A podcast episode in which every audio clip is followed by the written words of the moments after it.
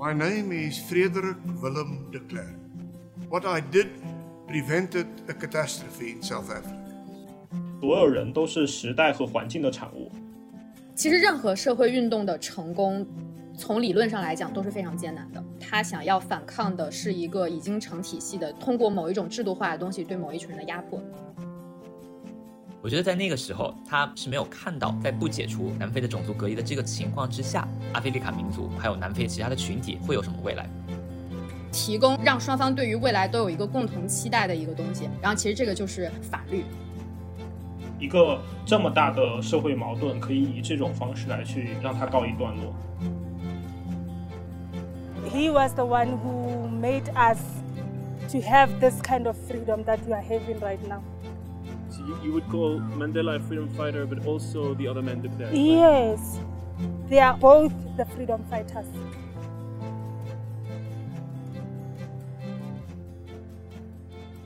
欢迎收听这一期的《木有如此》。《没有如此》是一档由副文出发，介绍逝者的平凡与不凡，给我们人生启发的播客节目。我是主播 Colin，我是主播小等。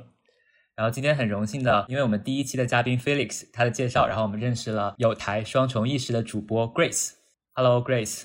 嗨，大家好，我是 Grace，我现在是在耶鲁的政治科学系读博士二年级，非常开心今天能和木有如此的两位主播一起聊天。啊，谢谢 Grace，我们也很开心。校长好，就是当时呃，我们问 Felix 的时候，然后 Felix 给我们介绍了 Grace，我们很兴奋。然后我们觉得 Grace 的播客还有 Grace 的研究方向，其实都跟我们这一期的内容，然后有些契合。就觉得其实我们第一期的嘉宾 Felix 真的是个宝藏男孩，然后就给我们推荐了非常多的嘉宾的备选。我们其实这一期是南非的最后一任白人总统。我们想做这一期最初的原因，可能是在看理想上听了刘瑜的一个节目，然后主要是讲南非的转型正义的，留下了非常深刻的印象。然后，所以我们就在疯狂的想要聊这一期，然后包括去寻找嘉宾。但是呢，就确实是真正了解南非，然后或者是说是政治学这个领域能聊的，其实嘉宾不是那么好找。能够邀请到 Grace，我们还是挺激动和开心的。然后。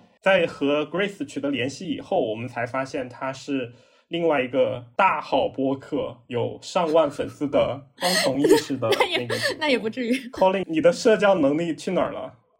没有，这一期这一期是你负责的，我就看你干就好了。OK，那接下来我们就有请 Colin 给我们读一下德克勒克的讣告，让我们先带入一下德克勒克的生平故事。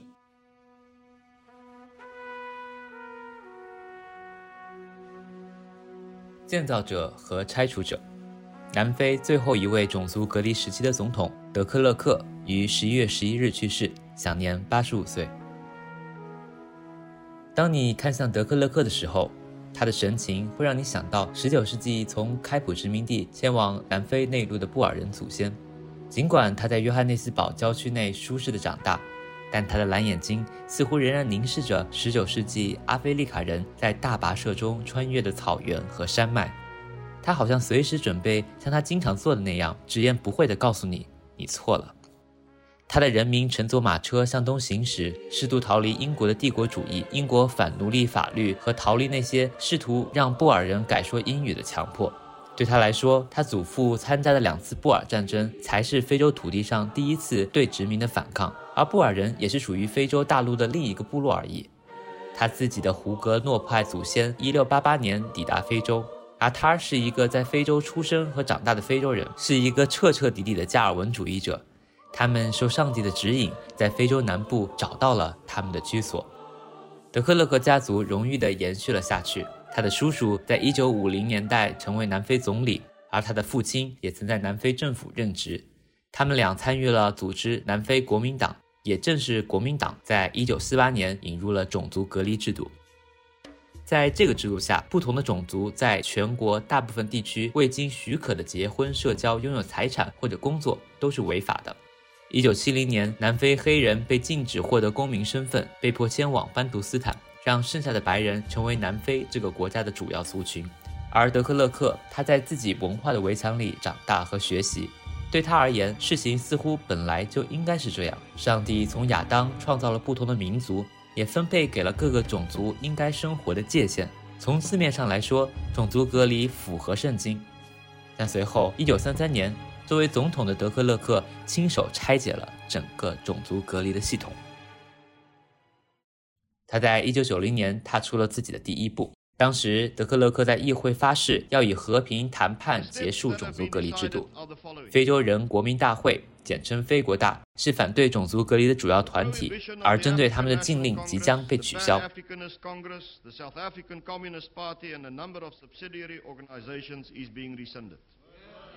非国大的领导人曼德拉也将被释放出狱。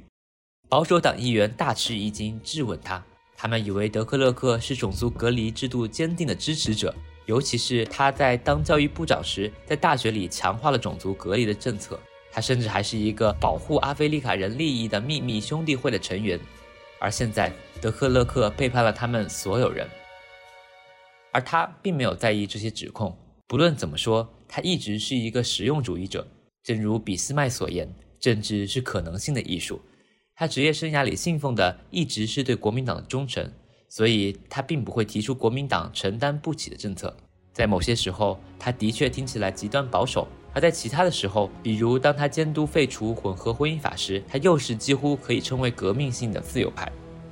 再者，他的演讲并不是大马士革时刻，他的转变是渐进的。这个念头从他在弗里尼辛时第一次在法律实践中不得不与黑人和有色人种打交道的那一刻就种在了他的心中。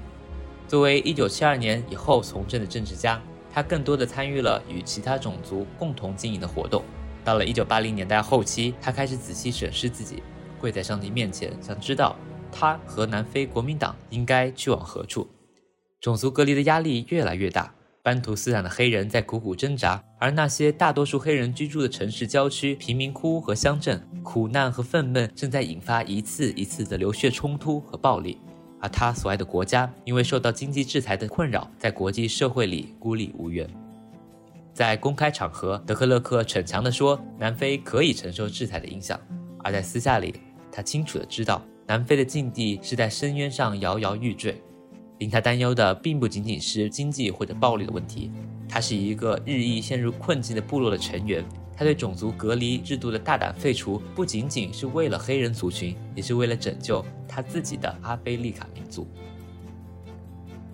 承担后果并不是一件容易的事。一九九四年，南非第一次全种族选举中，非国大以三分之二的选票横扫，太多了，那并不是一个健康的比例。他随后被任命为曼德拉新的民族团结政府的副总统，这又让他感到羞辱。尽管他们彼此相互尊重，但与曼德拉一起工作是巨大的压力。当他和曼德拉在1993年一同获得诺贝尔和平奖时，听着曼德拉的演讲，他怒火中烧，咬着舌头以抑制愤怒。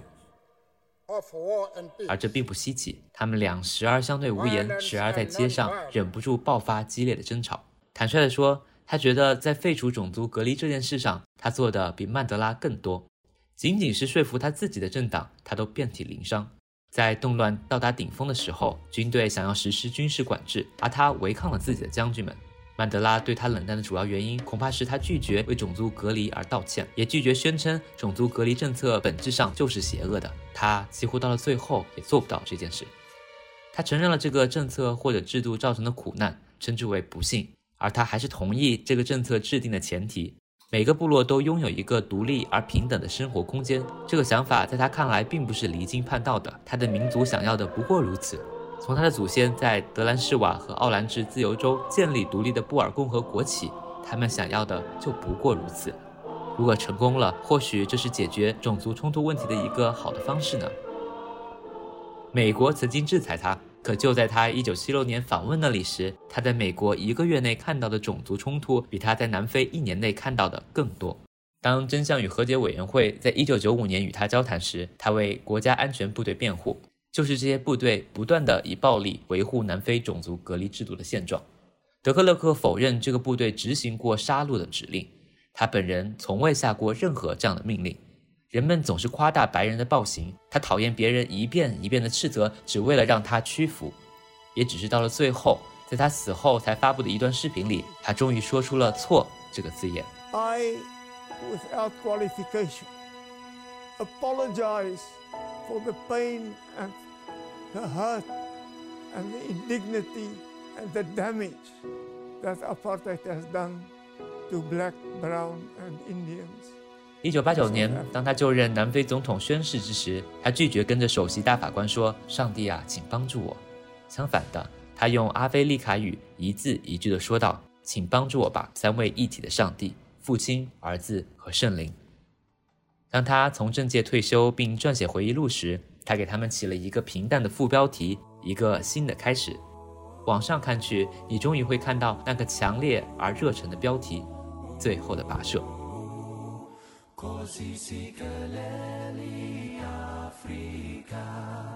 Malupagani supondolwayo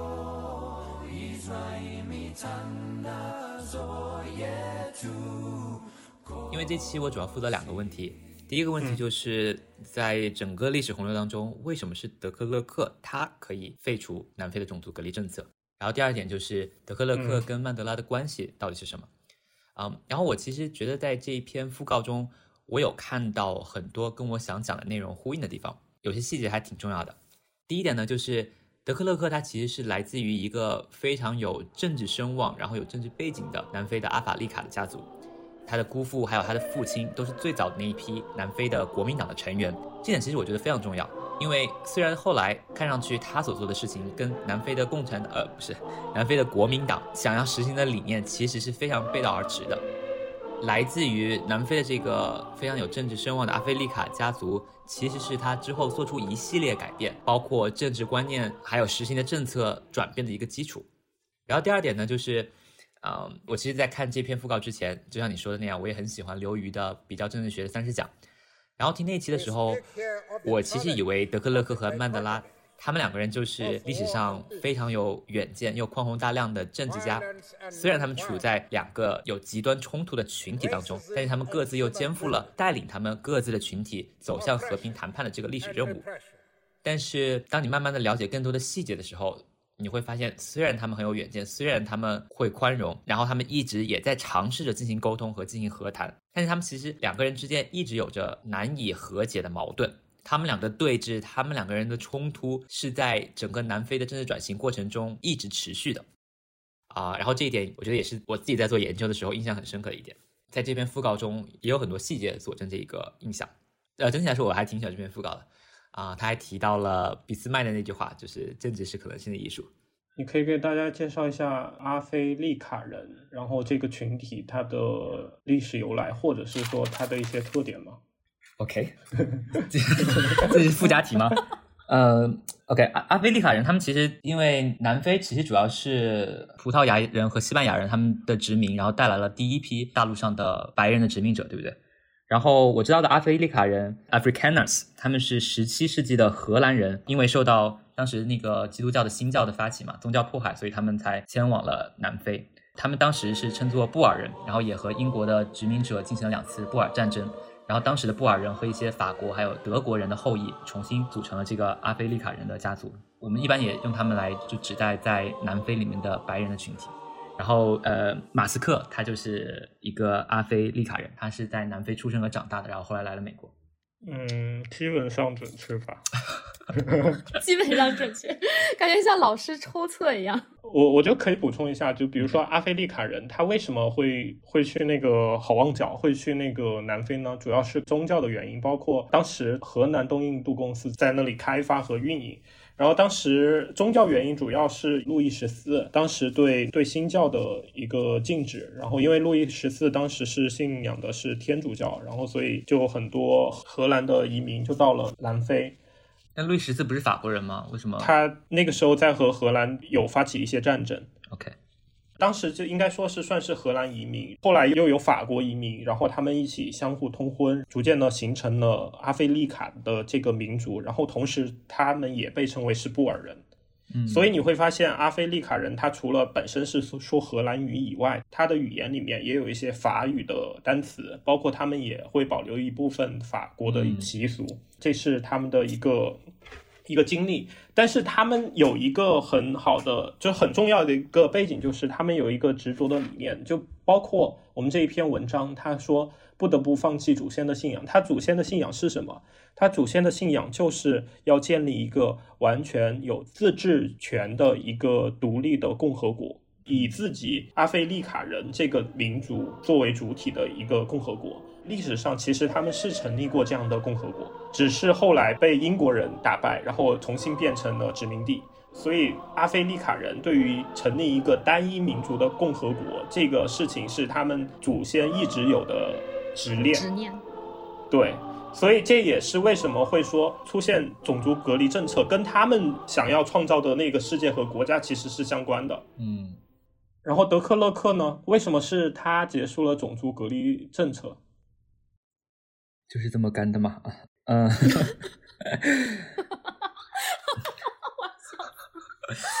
为什么是德克勒克？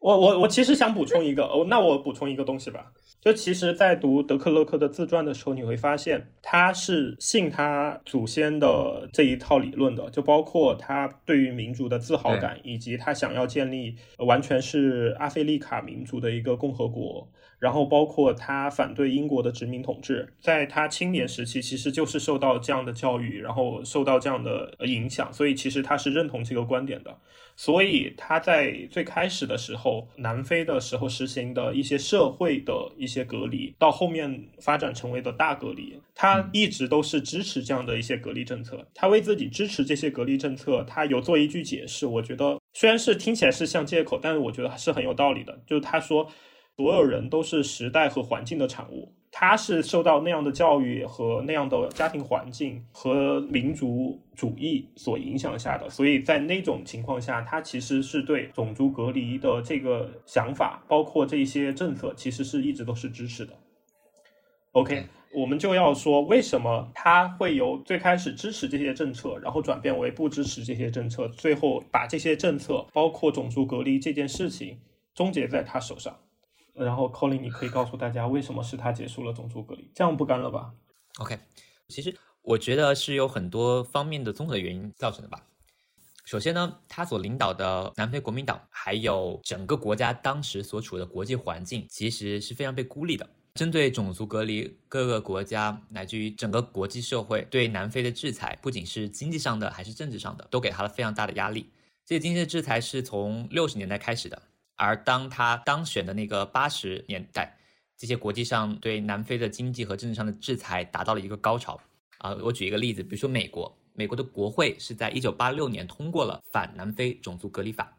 虽然当时的美国总统里根试图用他的总统权力推翻那个法案，但是还是被国会反驳了他的反驳，这个反南非种族隔离法还是通过了。然后呢，这个法案就是规定美国拒绝对南非的任何进口，停止对南非的投资，然后也禁止所有来自于南非的航班在美国的领土上面降落。可以看到是一个非常非常非常严格的制裁了。而南非呢，其实它最重要的一个产业就是生产黄金、白银，还有一些贵金属的出口。所以当时的这个禁令，当时的那些制裁，其实对南非的经济造成了非常非常大的影响。关于经济方面的那个影响，其实南非它最开始发现了这些矿产，然后包括黄金，然后钻石，其实都是它的非常盛产的。然后所以其实南非在六十年代的时候，它能保持的经济增长大概是百分之六以上，然后它在七十年代能保持百分之四左右。到了八十年代，其实那那十年的时间，基本上南非的经济是没有增长的。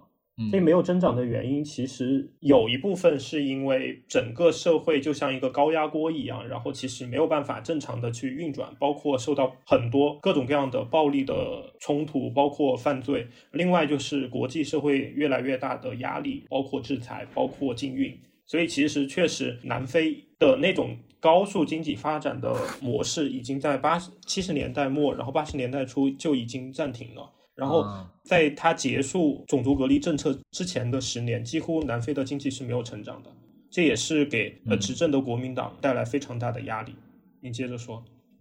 OK，外部环境、国际社会给了他非常多的经济和政治上的制裁，而在南非的内部呢，国民党对反抗的黑人一直实行的是暴力镇压的政策，而对抗这种镇压。南非的黑人他们进行的反抗也是非常暴力和血腥的，流血冲突一直在南非的各个地方发生着，外部环境的压力，内部的暴力冲突不断，当时的南非处于一个很艰难的发展的情况。然后德克勒克他是来自于一个国民党的世家，然后他其实也继承了他们家里很多关于阿非利卡人民族主义的政治遗产，这就导致了他对国民党非常的忠诚，然后处处也为阿非利卡民族的利益所思考。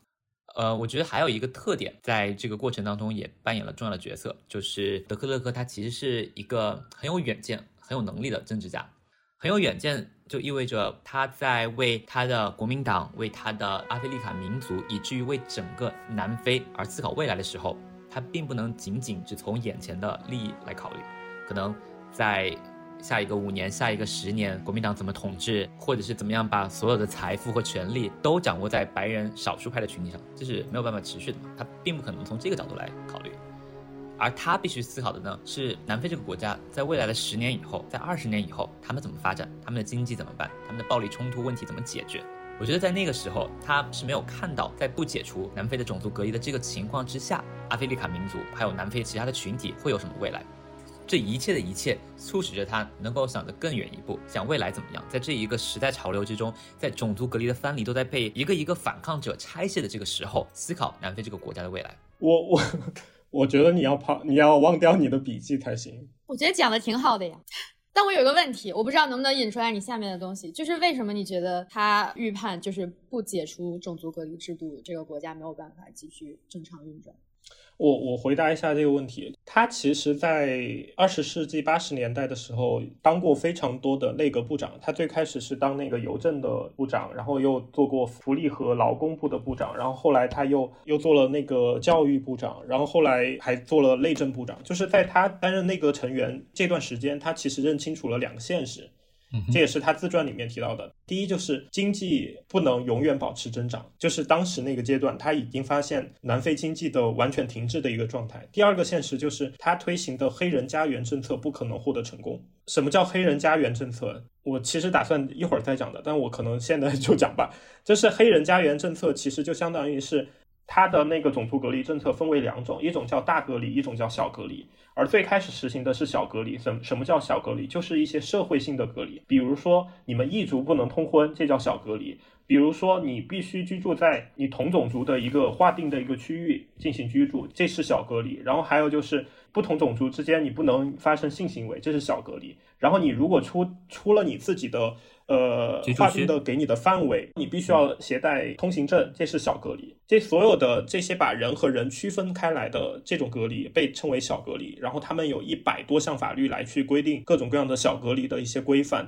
而大隔离是什么呢？大隔离是他们的另外一个关于解决南非种族问题的一个构想，就是说在南非的土地上，然后划定十个黑人家园给援助的。呃，南非黑人进行居住，让他们自己成立自己的共和国，可以是以那种联邦的方式来去进行组织，组成一个南非的联邦制国家。然后，黑人的家园这样的共和国，它其实是拥有高度自治权的，他们也相当于是成立自己的共和国，然后就各自发展，相互不干预，这就是他们所谓的大隔离。这种大隔离就非常类似于他们最开始建立的两个布尔共和国一样，就是纯粹单一民族的自己发展、自己决定自己未来的这样一种方式。所以他们当时为了去促使这样一个大隔离的政策，包括重新的去划定的一些区域，能够使划给黑人的领地。能够连成片，包括他们也在努力的争取能够多花一点给他们，但是确实政府的权力没有那么大，很多的私人的财产他们动不了。然后还有就是包括他们也增加了很多预算，能够去扶持这些黑人家园的发展。有有几个确实有四个黑人家园愿意走向独立这条路，他们为了鼓励他们独立。在世界上没有任何国家承认这四个黑人家园是国家的情况下，他们相互派驻外交官，相互派驻大使，在小范围内去承认他们是独立的国家。所以，其实他们在这件事情上投注的心力以及期望是非常高的。他们就是想和黑人隔离起来，然后成为不同的国家。那他们为什么会发现这个设想行不通呢？设想行不通的原因就在于是说。他一直在努力的去说服黑人，这是一条可行的路，但是实际上并不是所有人都买单。一共十个黑人家园的居留区或者是划分的一个范围，但只有四个最后决定说同意这样一个构想，另外的六个是坚决不同意，包括非国大，然后其实就是坚决的反对这个构想的人，然后他们不同意把国家分裂成这样的十几块、二十块的这种样子。然后第二个就是已经独立的这些拥有自治权的这些黑人家园这样的一个自治的一个团体，他们其实并不能很好的治理自己的国家。当他取得自治权了以后，他快速的就发展成为以赌博和色情为基础产业的一个法外之地，就有一点像美国的居留地。然后印第安人其实如果想快速发展的话，其实他们也是优先会选择开展赌博。然后作为他们的一个产业一样，所以就是他们渐渐的发现，他们的这个构想不是大部分黑人想要的。然后就算是选择了跟随他这个设想的这一部分黑人，他也没有能力能够真正的去治理好他的国家。都没有到后期，其实从八十年代开始，他们就已经充分的意识到种族隔离政策一定会走向灭亡。这不只是德克勒克意识到，是当时的德克勒克的前一任的总统博塔。在那个时候，基本上的所有他们的内阁成员也好，还是总统也好，其实都知道一定会取消掉。但是他们对于怎么取消，然后怎么去实施的这个步骤，包括党内的一些反对的声音，其实是都没有把握的。他们特别恐惧的是，当这个东西取消掉，他们会不会被在这个国家占人数绝大多数的黑人所吞噬、清算？大概是这样。呃，聊回为什么是德克勒克结束了种族隔离制度。呃，当时的国际情况、内部环境被迫他思考南非的未来在哪里，国民党的未来在哪里。往抽象高大上的说，就是在一个罪恶的制度下，加害者其实都是某种意义上的囚徒。然后往实际上来说呢，就是国民党南非他们如何获得经济上制裁的解放。然后第二个呢，就是怎样在一个新成立的政府当中，白人不至于像刚刚肖邓提到那样完全丧失自己的权利，因为在人口上他们其实是属于少数派的，没有办法在议会当中获得足够数量的席位，然后来左右政策的发展。这是德克勒克当时需要思考的问题。然后呢，还好就是德克勒克是一个比较老道的政治家啊，我想给你们举两个例子来说说明这一点，我觉得还挺有意思的啊。第一点就是，当他在竞选南非的总统的时候，所有的人都觉得他是一个保守派。德克勒克在政府里面担任了七个部长级的职位，所有人都觉得他是坚定的种族隔离制度的拥护者，所以他其实是一个自己很有想法，但他并不会把所有的理想抱负思考的过程全部都很明显的表现出来的这样的政客。这一点呢，就有助于他可以在很长的时间内安稳的积累自己的政治资本。我觉得这一点是很重要的。第二个例子呢，就是在一九九零年二月份的时候，德克勒克宣布解禁非国大，然后宣布释放曼德拉之后。过了一两个月，哦，他马上就去了英国和美国，要求他们取消国际社会对南非经济上的制裁。因为你知道，其实和平谈判是一个非常漫长的过程，所以当他做出了自己的第一步的时候，他就立马要求西方和国际社会在经济上给南非百分之百的支持，而并不是说等到和平谈判结束，一个新政府成立的时候，然后这些制裁再慢慢的解除。然后最后一个很有代表性的事件呢，啊，就是。当德克勒克和曼德拉所带领的非国大正在进行谈判的时候，其实德克勒克他受到了国民党内部极右派势力还有很多保守派白人的反对。他们的反对体现在两个方面，第一方面就是在政治宣传上面，他们一直宣扬德克勒克政府所做的事情是离经叛道的。第二点呢，就是煽动、发起暴力，以这种方式破坏非国大和国民党之间的信任，进而阻挠和平谈判的发展。所以在一九九二年一月份的时候呢。德克勒克他就发起了一次南非全国白人公民的公投，我觉得这件事情是还蛮有远见的。九二年三月份的时候，在一个阿非利卡人聚集的城镇，这个城镇呢一直都是国民党的大本营，但他们去进行一次补缺的选举的时候，国民党就被右翼的政党狠狠地击败了。那个时候，德克勒克他就意识到国民党的公信力可能在白人的选民当中已经慢慢的流失了，于是他就举行了一次全国白人公民的公投，只问了一个问题，就是你是否支持总统在一九九零年二月份之后进行的试图以和谈建立新政府的这样的改革。然后，其实我们公投也见的不少了，而德克勒克当时做的呢，并不是只是想仅仅获得一个数字，然后拿着可能这个大多数人的认可就继续进行他的改革。他其实做了很多其他的工作的，就是把这个公投作为一个契机，他向很多不同的白人的群体宣扬他自己的理念。他也知道不同的群体，他们这些群体他们想需要的是什么，他们想听到什么，然后会针对不同的群体采用不同的策略。比如说，他对宗教团体，他所注重的可能就是一些价值上的呼吁，就是你看看我们现在监狱里面关了多少人，你们看看街上每天都是鲜血，都是暴力，你忍心这样的环境一直在南非持续下去吗？然后呢，对商人领袖呢，他所采取的策略就是另外一个方面，他宣扬的就是，如果我们不进行改变，如果南非不取消种族隔离的话，我们没有办法获得国际社会的认可，你们商人的商品也就没有办法销往国外，然后南非的经济只会一步一步的走向衰落。你会发现德菲勒克他其实知道每个人要什么，然后每个人想要听到什么，然后他于是采取了不一样的策略来获得他所需要的选票，然后来完成他的政治理想。这一点就和我们在前几年看到的另一次很大的公投的结果或者做法完全不一样，对吧？那一次 结果和很多人的想象大相径庭。其实这次公投是不一样的，你可以看到德克勒哥他有这样的一个信念，就是南非的未来、南非的发展，然后国民党的发展必须有一个新的方向。很幸运的就是德克勒克他也是一个足够有远见、足够隐忍的一个政治家，他可以通过他自己比较精到的各种政治手腕，一步一步的实现他的理想。然后我觉得这也是为什么最后是德克勒克能够解除南非实行了长达四十六年的种族隔离政策的原因。OK，我再补充几个几个细节。第一个就是你提到的公投，然后其实他的公投最后他的得到的白人的群体阿非利卡人的支持是百分之六十九的人支持他，所以其实是相当于接近七成的人支持他。然后这是第一个细节，第二个细节是你提到的，就是他在当选呃南非国民党的主席的那之前，大家都留下了一个很深的，他是一个保守派的印象。他为什么留下这样一个保守派的印象？其实他自己在自传当中也觉得其实是很机缘巧合的啊。他有透露他当时的策略吗？他没有相关的策略，就是其实他作为内务部长的时候，其实是主张废除禁止跨族婚姻法以及贝德法，就是类似的一些小隔离的一些法律。其实他在很多人看来是非常开明的，或者是说相对来说比较激进的。但是他在有某一些政策的执行的过程当中，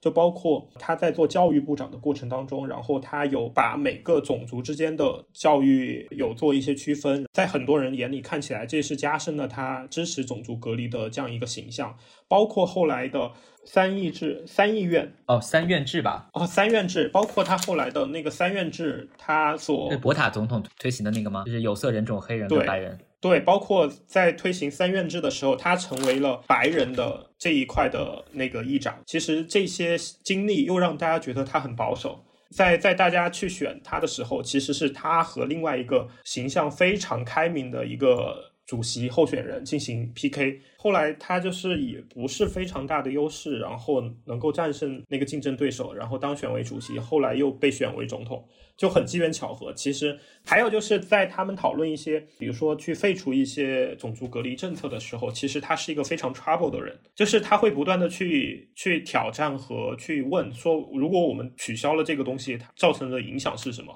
其实他的内阁成员，尤其是开明派的内阁成员是没有办法回答这些问题的。然后给人的印象就是他好像是反对去取消种族隔离，但实际上他不是反对种族隔离，他是真的想思考这个问题。他是真的想思考这个问题，而且他是真的想推出一个完整的，而且是不那么零碎的一些改革方案。他的这些行动让大家觉得他是保守派。这是我补充的第二个细节，来去佐证他其实为，或者是说来说明他为什么会被人视为是一个保守派的代表。第三个我想去补充的一点就是，他是一个非常精明的一个政治家。这不就是我的这一点吗？对你刚才说了嘛，然后他其实针对不同的群体，他有不同的策略，然后不同的去说服说服对方的点，他其实还是一个非常审时度势的一个人。就包括他要去宣布他要进行政治体制改革的会议，他怎么去安排，包括他宣布要释放曼德拉的这个时间点，他都有做精心的计算。就是他在他宣布要去进行推行政治改革，就是的那一天是一九九零年的二月二号，然后他在宣布要释放曼德拉，其实是一周以后。他为什么要选择一周以后再宣布这个消息呢？是他为了让所有人，尤其是媒体关注到他所说的东西。他要想带来的是整个国家的改变，而不想让释放曼德拉这个消息来去盖过了他要说的更重要的这些内容。所以你的意思就是他不想让他释放曼德拉的这个新闻成为所有的报纸的头条，然后大家就忽略了他所宣布的其他的改革政策。是的，这就是他的算计。就像你提到的，他在释宣布释放曼德拉、宣布政治改革了以后，其实是受到了非常多的好评和呃鼓励，然后他马不停蹄的就去跑英美，然后去申请，去希望能够争取解除对于南非的制裁。我觉得其实他真的是一个非常聪明，而且还蛮擅长于和各方沟通的一个总统。好，谢谢大家收听我们今天的节目，感觉已经做的很满了。很多人都是想听双重意识的主播的，结果点进来听了一个小时，什么都没有听到，又要在我们底下骂我们。其实以前有我们的标题，然后这次又有我们的嘉宾。就是哎，我们当时的标题是什么来着？就是宏观呃微观太差劲了。我们被听众骂说我们看这个标题其实想听什么，结果点进来以后发现说的不是什么，然后骂了我们一顿。哎，这个常有，我们也会有不好的评论。但我其实有想说的，我觉得我我应该自己主动一点。主要是因为我觉得你们前面讲的都非常连贯，我也不是很有机会打断，而且就我觉得可能还是一方面是因为你们的主题可能就是比较注重德克勒克他这个人本身他的一些生平的事迹，然后包括可能你们会比较关注就是他做决策的时候他采用的策略也好，然后或者说因为他做事情，所以你们判断他是一个什么样的人。但我觉得就可能对于我来说，就从学科的背景来讲，就我们很少会去关注一个个人。他在自传里面说的他所做的事情，然后他的目的是什么，或者是去评价他做的这个事情，就是带来的是正面还是负面的这种影响，就是会去避免这种评价性的，就是可能带有一些价值判断的评价。就比如说你们会说他是一个有远见的，然后或者是他是一个精明的。就当然我不是说这些评价不可以给，就只不过就是从我的观察事情、对事情做出分析的时候，一般不会用这样的词语。然后吧，我之所以问为什么，嗯，刚刚 Colin 说你觉得是因为德克勒克意识到继续采用暴力的镇压行为是不能够 sustain 的，是不可持续的。像 接下来如果我要讲的话，就是会有一点点的理论，我就是不知道 你们对于这个东西的接受程度是怎么样。我们接受程度非常高的。但反正不管怎么样，就我说吧，因为你们请我来做嘉宾，所以你们得承担这个后果。我觉得，但反正就是。我觉得，像从学术的角度去理解种族制度的隔离，或者说就是德克勒克和曼德拉他们所代表的一个，一边是这个非国大，另外一边是国民党之间的谈判是怎么样发生的？啊，我觉得有一种分析的框架比较常见，叫做博弈论。那所谓博弈论呢？其实它作为一个理论框架，它关注的其实就是这个动作发出者或者是这个决策者，他首先他的偏好是什么，然后其次他拥有的选项是什么，就是他可以有什么样的方式去达到他的要找到一个纳什均衡。均衡，对对对对对对对。那实际上在一开始呢，就是很明显，非国大这边代表的就是希望结束种族隔离制度的这一群人，他们就是不同意，比如说建设这个黑人家园，然后或者是不同意其他的一些暴力镇压的手段，他们想要的就是结束。种族隔离，这个是非常清晰的一个偏好和他们的目的。那同样对于国民党而言，他们想要的就是种族隔离的持续，就是一个 apartheid state。所以其实这是一个不可调节的状态。然后真正转折点，像你们提到的一些，比如说这种国际环境的影响，就什么经济制裁啊，然后还有内部的这个经济的啊停滞，对对，停滞经济的停滞。然后其实还有一部分其实是国内的这个社会运动的力量。首先是国民党对非国大的一些成员。有一个射杀的事件，然后还有一个屠杀的事件，就是这两个，其实英文我都我都没有办法发出这个音。是不是在九二年六月的 Boy Baton？对对对对对对对对对对对对。但是那次是。对，波伊普烫，而是是英卡塔自由党。对对对对对，这两次事件惹怒了以非国大为代表的一群希望结束种族隔离制度的人，然后所以他们就有一个 mass demonstration，就是类似于上街游行或者是具体的这个方式，因为我是从书上读到，所以我也不知道。但就是这个 mass demonstration 游行和示威，让当时的这个国民党政府意识到群众的意愿非常的强烈。另外一方面是他们能够联合起来行动的能力其实是非常强的，然后他们是。很有可能能够威胁到这个政府未来的安全的。所以就是出于对于未来政府的这个安全的恐惧，他们改变了偏好，其实就是从持续种族隔离制度到以非国大为代表、以曼德拉为首的这个组织去谈判、去和解，就是他们的偏好相当于发生了一个转变。那同样对于以非国大为首的，比如说曼德拉，就是他们这一派人呢，他们其实也意识到一个问题，就是他们虽然能够有能力、有有这个 potential、有这个潜能去推翻现有的政府，但实际上他们仍然需要现在的政府去建立一个可持续发展的。一个政治体系，所以他们的偏好其实也是从单纯的推翻种族隔离制度到一个和解，就是相当于两方都到了一个可以协作的一个 stage 一个阶段。我之前说，就是为什么我同意就是来做你们这期的嘉宾，是因为就是我正好这学期在学跟这个法律从政治科学角度相关的文献，就是实际上就是为什么这个和解能够发生，嗯。其实对于博弈论来说，不是说你们当这个偏好就是说显示你们双方都愿意和解，这个和解就能够真的发生，因为它还涉及到一个问题，就是你们如何能够保证双方都保持自己的承诺，就是保证这个约定，按照这个约定履行你们的承诺，而不是背叛。你们能明白这个意思吧？能明白。你不在你想去左下角的时候，然后你又选择另外一个。对对对对对对对对对，你不 defect。其实这个时候就是需要一个。能够提供让双方对于未来都有一个共同期待的一个东西，然后其实这个就是法律，就是啊，南非现有的法律体系是一种惩罚，对不对？嗯，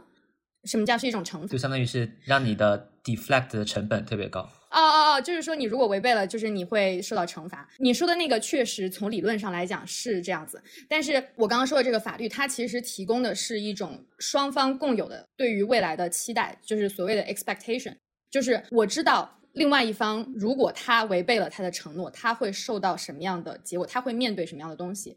这个法律会来制裁他。然后至于是惩罚还是是其他的措施，这个可能有不一样的。但是法律它提供了一个基础在那里，就是让双方对于未来都有一个稳定的期待，呃，对于未来的稳有一个期待。嗯，这就涉及到一个为什么经受种族隔离制度之下的这些受到这个种族隔离制度不公平待遇的人，他们为什么还会相信南非的法律体系？这又涉及到一些更加久远的一些历史问题。就是首先，南非的这个法律体系，它用的是，就是像你们之前提到，因为英国人和这个波尔人的战争，然后主要是因为英国人赢了，然后所以南非其实受到了英国的这个法律体系和政治体系的影响非常的多。它采用的就是一个 common law 普通法。普通法比较注重这个法官个人对于法理的理解，然后呢，就是在南非的历史上，呃，五十年代、六十年代都出现过几起具有历史意义的案件，其实是当时的法官偏向了受到种族隔离制度压迫的这个受害者这一方，这是一方面。然后另外一方面呢，是像你们也提到了，其实国际社会对于种族隔离制度是一个排斥的状态的，然后所以就是从七十年代开始就有很多。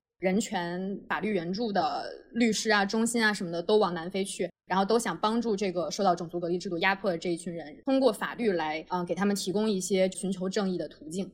然后，所以呢，在这一系列的背景之下，南非的法律体系在当地还是有一定的威信的。然后再加上就是一个你们之后可能还会讲到的这个和解真相委员会，应该是叫 TRC 简称 Truth and Reconciliation Committee。这个和解真相委员会呢，它其实就是被颁布用于找到过去有助于种族隔离制度的这种行径的，然后包括就是之后可能对于继续延续这种种族隔离制度的这个行为的这个犯人，对对对，他们首先会有一个调查，然后其次会有一个制裁。所以就是这一系列的措施，让想要结束种族隔离制度的这一群人，对于嗯国民党他们的提出来的这个，就是说我们可以来结束这个种族隔离制度，让我们有一个和解，所谓的这样的意愿提出有一个信任，然后所以他们才能够进行下一步的协商，然后去具体的探讨，就是说我们要怎么样平稳的过渡，然后完全的结束种族隔离制度。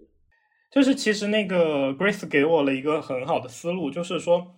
我们看他的自传也好，还是说看演绎性的一些文字也好，会容易把人的前因后果，然后讲得很清楚。比如说，好像他最后做出了一个和解，或者是说释放曼德拉，最后推进政治体制改革这样的一个事情，是他在很早之前就埋下了伏笔。可能我们会有这样的判断，但是实际上有可能。只是说他有这样的念头，但他没有这样做的一些决心，或者是说他其实连这个念头都没有，最后做这个决定，只是因为在那一刻他要做出一个最优于自己的策略和选择，或者是说，我理解前面的，嗯嗯，你说你说。如果是情势比更有利于他的情况下，比如说曼德拉可能那个时候，包括非国大，他并没有得到那么多人的支持，呃，胜出的几率并没有那么大的情况下，他是不是有可能会做出一个其他的选择？是这样的，我觉得我说的是的是同意一个分析方式的不同。嗯，对，就是你从事后判断，你去试图理解，就是这个人所做的一切的行为，去解释他一切行为，你会觉得，哦，所有的一切都是顺其自然，都是必然会发生，必然会产生这样结果。我觉得对于我来说，学社会科学的魅力或者说意义吧，就在于从表面上来看，一切都是理所应当的东西，其实是因为有一些机制，有一些关键的事情或者是关键的过程，它扮演了一些作用，然后才导致这个事情有这样的结果。嗯，哎，那我有一个问题啊，就是他所面对的这个博弈论的这个小 matrix，这个是他们正好处在那个时期，嗯。这个 matrix 就摆在他们面前的呢，还是这个 matrix 是南非，不管是他们的法院，不管是他们政府一步一步构建出来的？哦，我觉得也不能是这么去说，这个 matrix 摆在他们面前，这个 matrix 其实是对于想要解释这个现象为什么会发生的人来说，他可以采用的一个框架，并不是说这个真正当时在做决策的人他面对的这样一个 matrix，而是说我们去构思所有的人在正常生活中一个理性人他会如何去做决策、做思考，你去放一个模型在这个事件上面。啊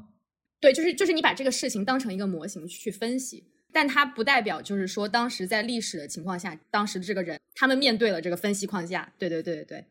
其其实，在我看来，可能就比如说我们之前的判断的依据，或者是说接受到的信息，就相对比较单一，而且我们可能会呃很快的相信我们想相信的部分。有这样一个模型，或者是有有这样一个框架的话，我们其实是可以考虑的更多方面的。就是家国情怀是一方面，他们所面临的现实压力又是一方面，然后他面临的内部的竞争也是另外一方面，就会发现其实有可能是多因素最后导致他最后做出这个选择。而这个多因素到底哪个占得多，哪个占得少，其实可能我们是没有办法完全能够画得非常清楚，但是至少是说能够提醒我们这些在这个过程当中都有影响它。嗯，你所说的可能是一个更加历史性的对于因果关系的解读。如果是一个更加社会科学的对于因果关系的解读，它可能更倾向于从历史的这种复杂性和多面性当中去提取出一些可以被精炼成长久都可以被适用的理论的东西。就比如说，呃，像博弈论的话，它就是一个可以长久使用的一个理论，就是说，当你在处在这样一个情况下，一个理性的人，就是他如果知道自己的偏好是什么，他会如何做出什么样的选择。当然，在这个南非的这个 context 这个具体的情境下，你可以去讲哦，德克勒克他的家国情怀、受过的教育背景这些东西影响了他的思维什么的。但是，可能对于社会科学而言，就是这个人是谁并不重要。他想追求的一个模型，或者说追求的一种理论，就是说，哪怕这个人他不是德克勒克，这个事情也可能会发生。从我们这个学科，或者说我一般的思维习惯来讲，就是这样子。但我并不是说我们一定要这样子去看待事情。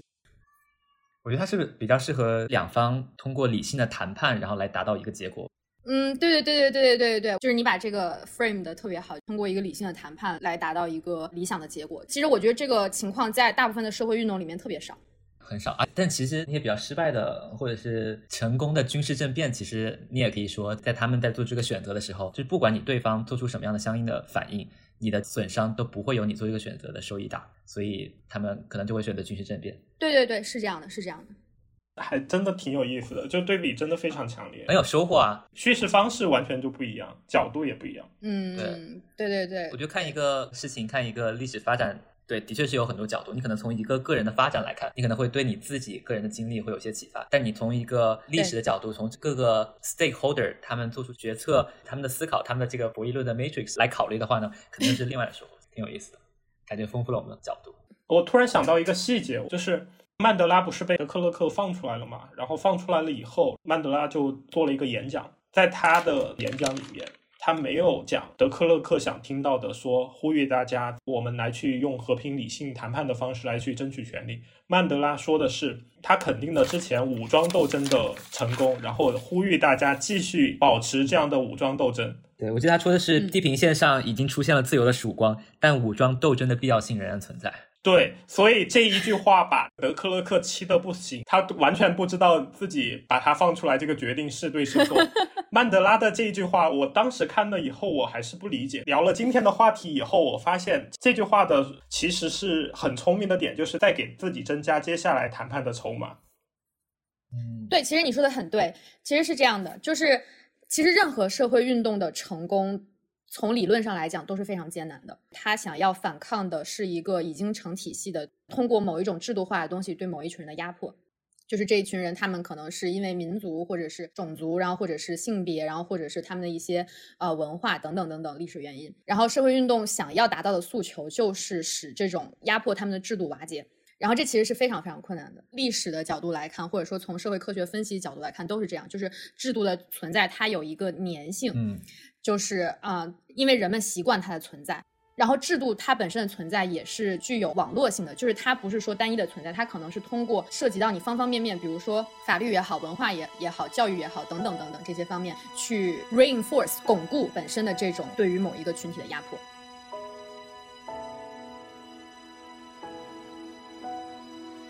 刚刚我们一直有在聊和解真相与委员会，那稍等，和解真相委员会到底是一个什么样的东西？然后 整段垮掉。呃看到这本书，我还没开封的这本书，它的标题叫“没有宽恕就没有未来我认识他我认识这个作者，大主叫图图嘛，对吧？”。他是大主教德斯蒙德·图图，他是呃南非开普敦校区的大主教，然后他也是一个非常强烈要反对种族隔离政策的一个人。对，然后他也是个黑人。嗯，因为好像就是他跟曼德拉，然后一起主办了这个和解与真相委员会，对不对？对，然后他当时曼德拉提的名单里面，把他作为和解与真相委员会的主席，然后就是这个图图大主教，呃，他的一个主旨就是以讲出真相来换取赦免，就是你在种族隔离的这个过程当中，有因为政治的原因犯下一些过错，包括害别人妻离子散、失去生命什么的，你只要把这个事情经过能够说出来，他根据他的一个执行的一个条款来去判断说你到底是不是符合获取赦免的这个条件，然后来去进行一些赦免。前提是你要把你的真相给说出来。他有一些方式来去避免说谎，就是他会多方的去听证，包括收证，来去证明你说的东西到底是真的还是假的。同时，他还会找其他的和当时这个事件有关的人，包括被害者或者被害者的家属，来去多方的去判断。相当于说，他们用了这样一个机制来去解决了积蓄了几十年的种族隔离带来的社会相互之间、种族之间的仇恨。嗯，Grace，我其实还蛮感兴趣，就是你是怎么看这个转型正义方案的？你觉得它有可能可以适用在其他的国家或者地区吗？嗯，我觉得其实这是一个很好的问题，而且它也回到了我刚刚说的关于这个南非的法律体系的问题。我今天跟你们说的这些，其实大部分也来自于一本书，这本书就叫《法律的 Legacies: Long Run Consequences of Legal Development in South Africa》。它的 argument 就是从殖民时代建立的这个法律体系，在南非就是它其实是一直有一个非常稳定的呃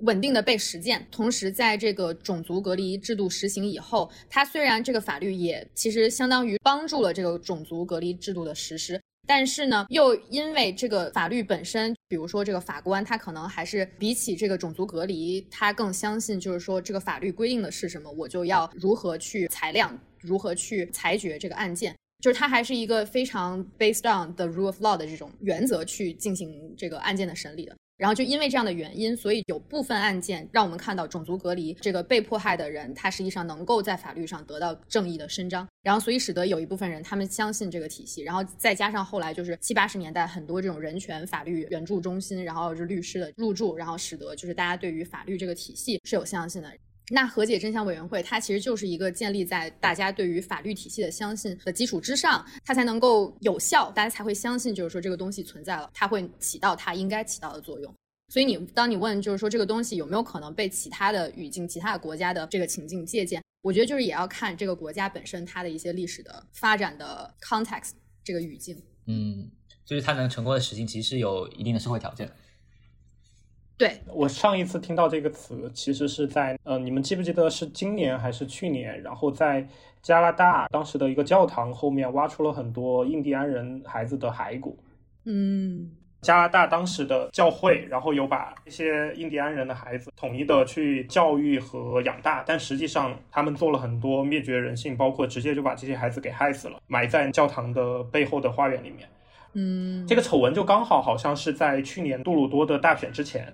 后来杜鲁多就呼吁要成立一个真相和解委员会，不是真相和解委员会，是真相和解日。嗯他定了一个节日，就是说来去纪念这件事情，然后希望大家能够还原真相，包括能够能够去和解。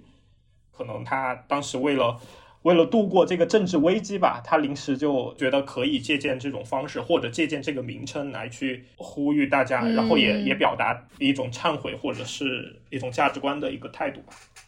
对，但是对时间就是完全不一样了。比如说那个南非的真相和解委员会，那是在所有当事人都能够能够进行对峙的情况去开的，而可能比如说加拿大所说的这个真相和解日之类的这样的活动，只是一种表态而已。那些印第安的儿童已经死了一百多年了，然后他的家人早不知道在哪儿了。嗯，但它毕竟也是一个比较明智的一个形式，能够让人们释放出他们的一些不满，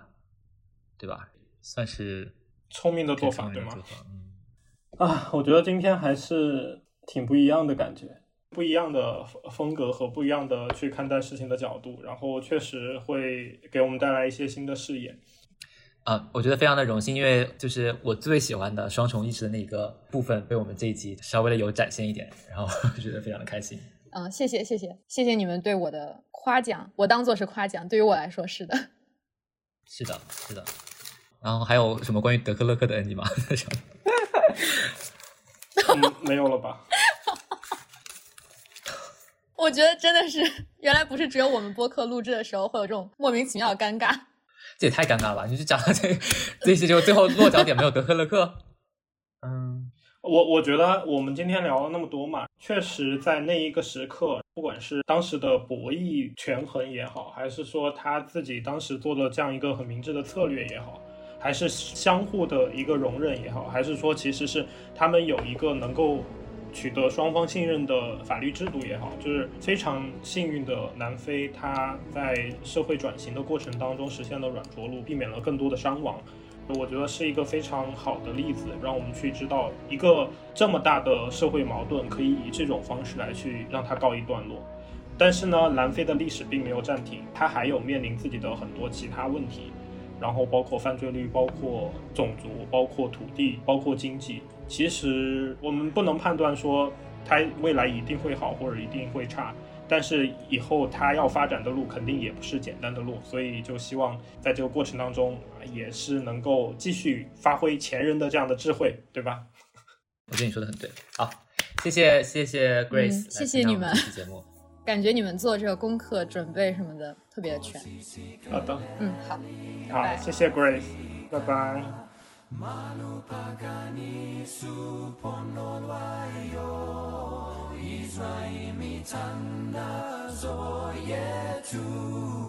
Kosi sikelela tina lusa polwayo murena buluka se chavasa esu ufedise o. twenyeho usebuluke u sibuluke si chava sa esu si chava sa, sa that.